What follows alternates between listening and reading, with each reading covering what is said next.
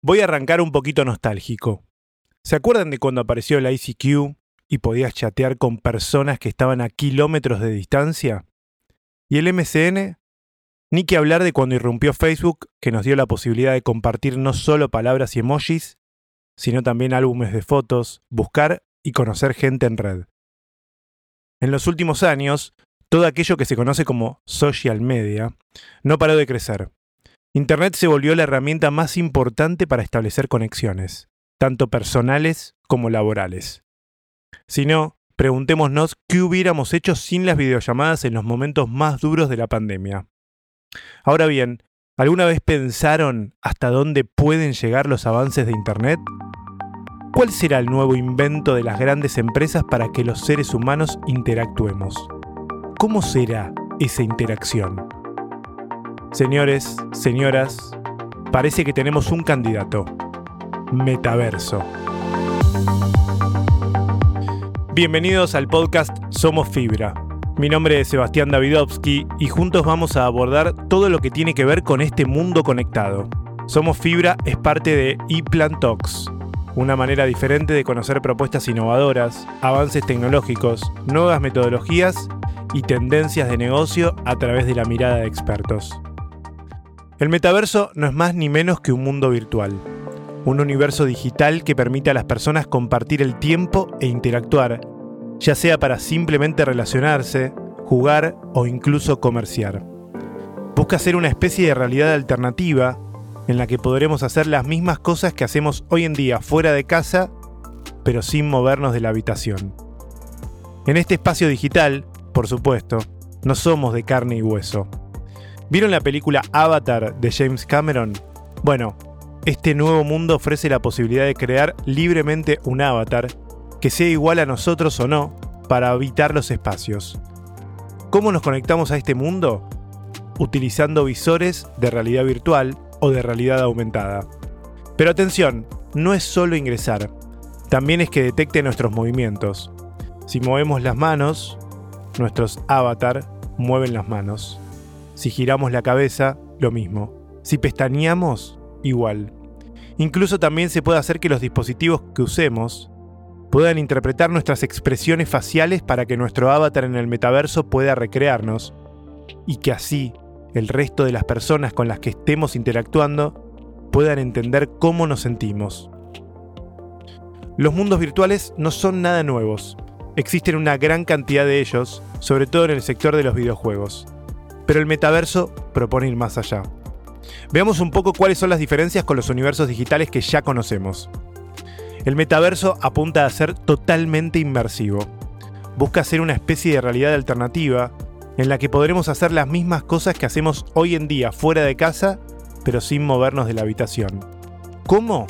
Además de unas gafas de realidad virtual que ya conocemos, Metaverso incluiría guantes con sensores que registren nuestros movimientos físicos para que nuestro avatar dentro de ese metaverso haga exactamente lo mismo, para que podamos sentir lo que pasa en ese universo, tocar cosas, agarrarnos de las manos con otra persona que está en otro lugar del mundo pero junto a nosotros, quizás. Juntarnos a ver una película con alguien que está lejos en un sillón, también. El metaverso ofrece total libertad para la creación del mundo que deseamos. No solo la del avatar, cualidad que ya ofrecen los mundos virtuales hoy en día, sino también para armar el entorno. En Metaverso hay habitaciones, espacios de trabajo o sitios creados a piacere. El metaverso podría tener su propia economía. Dentro de este universo existiría algún tipo de moneda virtual que podamos comprar con nuestro dinero real o ganar de alguna manera dentro de las interacciones que ofrezca. ¿Podrían llegar a crearse trabajos en este mundo? Y si tiene su propia moneda de circulación, tendrá probablemente micropagos que funcionen dentro de este mundo. Por ejemplo, pagar para cambiarle de ropa a nuestro avatar de la misma manera que pagamos por nuestra ropa. En definitiva, alguien nos va a ver ahí y tenemos que estar presentables. Internet es un mundo de infinitas posibilidades. Si bien existen empresas dominantes en el medio, es muy difícil pensar en un monopolio de control total aunque gran parte de nuestro tiempo en Internet lo concentramos en pocas empresas. Monstruos como Microsoft o Facebook siempre están al acecho de lo nuevo. Metaverso es, hoy en día, la promesa más importante en la que están metidas las grandes empresas. Microsoft decidió impulsar el metaverso a través del perfil profesional con el lanzamiento en marzo de este año de Mesh for Teams. Son espacios en donde las reuniones laborales pueden hacerse con la utilización de avatares y no cámaras, donde además tienen a disposición todas las herramientas de productividad que han sido necesarias durante la pandemia y que obviamente son de Microsoft. El chat, videollamadas, llamadas y accesos a archivos colaborativos mediante Office 365. Básicamente en este metaverso te ves con alguien virtual, editas documentos, mostrás pizarrones, proyecciones. Todo en una mesa larga virtual, donde tenés distintos participantes que están en diferentes partes del mundo, pero están todos juntos en ese entorno virtual. En cambio, Mark Zuckerberg, el creador de Facebook, fue por más. I believe the metaverse is the next chapter for the internet. And it's the next chapter for our company too. Sí, lo están escuchando a Zuckerberg decir que metaverso es el siguiente paso de Internet y que también será el próximo paso de su compañía. Esto lo dijo en el video de presentación de Meta, el nuevo nombre que adquirió la empresa que durante años conocimos como Facebook. El funcionamiento de todas las redes sociales que conocemos están contenidos dentro de esta empresa, que seguirán siendo iguales. Me refiero a Instagram, a WhatsApp. Pero la apuesta por el metaverso es tal que decidió hasta cambiar el nombre de la firma. Una de las cosas que advierte Zuckerberg en este video de presentación es que metaverso representa un desafío que, por supuesto, conlleva riesgos y que, lógicamente, habrá disrupción. Parece que está abriendo el paraguas sobre algunas críticas que podrían venir a futuro, ¿o no? Por supuesto que todo lo nuevo conlleva mucho análisis y posturas encontradas sobre el porvenir de, en este caso, el metaverso. Si bien las propias empresas que están trabajando en la creación de metaverso aseguran que recién en 10 o 15 años esto estará realmente listo, que por ahora están pañales, ya aparecieron los primeros análisis. Le pregunté a Valentín Muro, filósofo especializado en tecnología, si realmente es algo novedoso metaverso. El metaverso es un concepto que suena novedoso y realmente no lo es. O sea, la idea de replicar de forma digital, el mundo físico, es bien antigua y, de hecho tiene una larga historia en la ciencia ficción.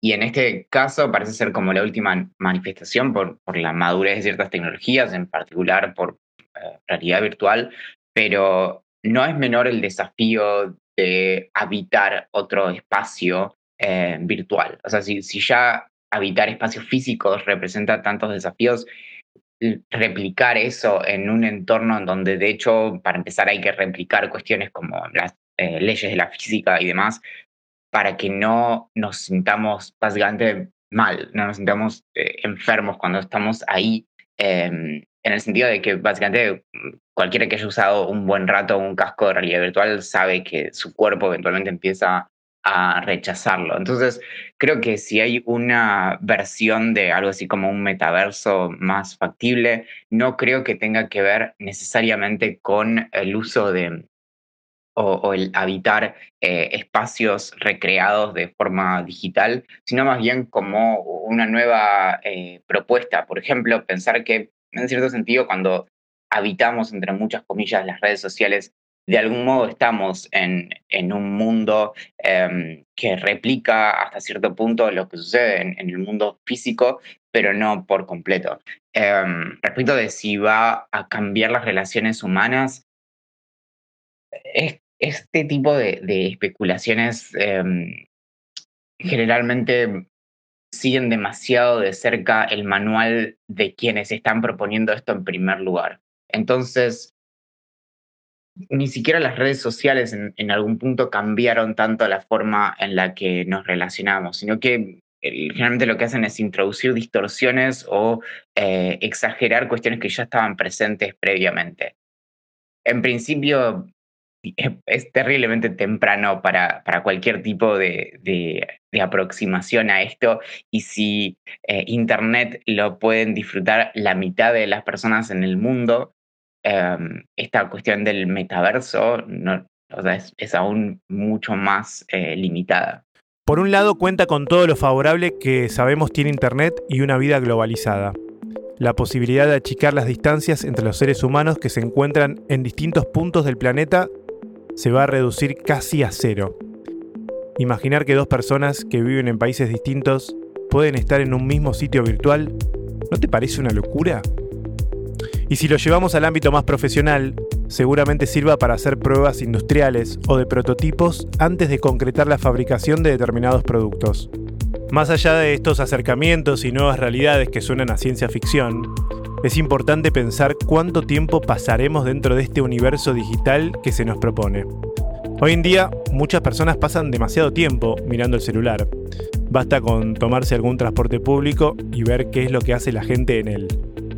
Incluso existen aplicaciones que controlan el tiempo que pasamos en las redes sociales, en Twitter, en Instagram.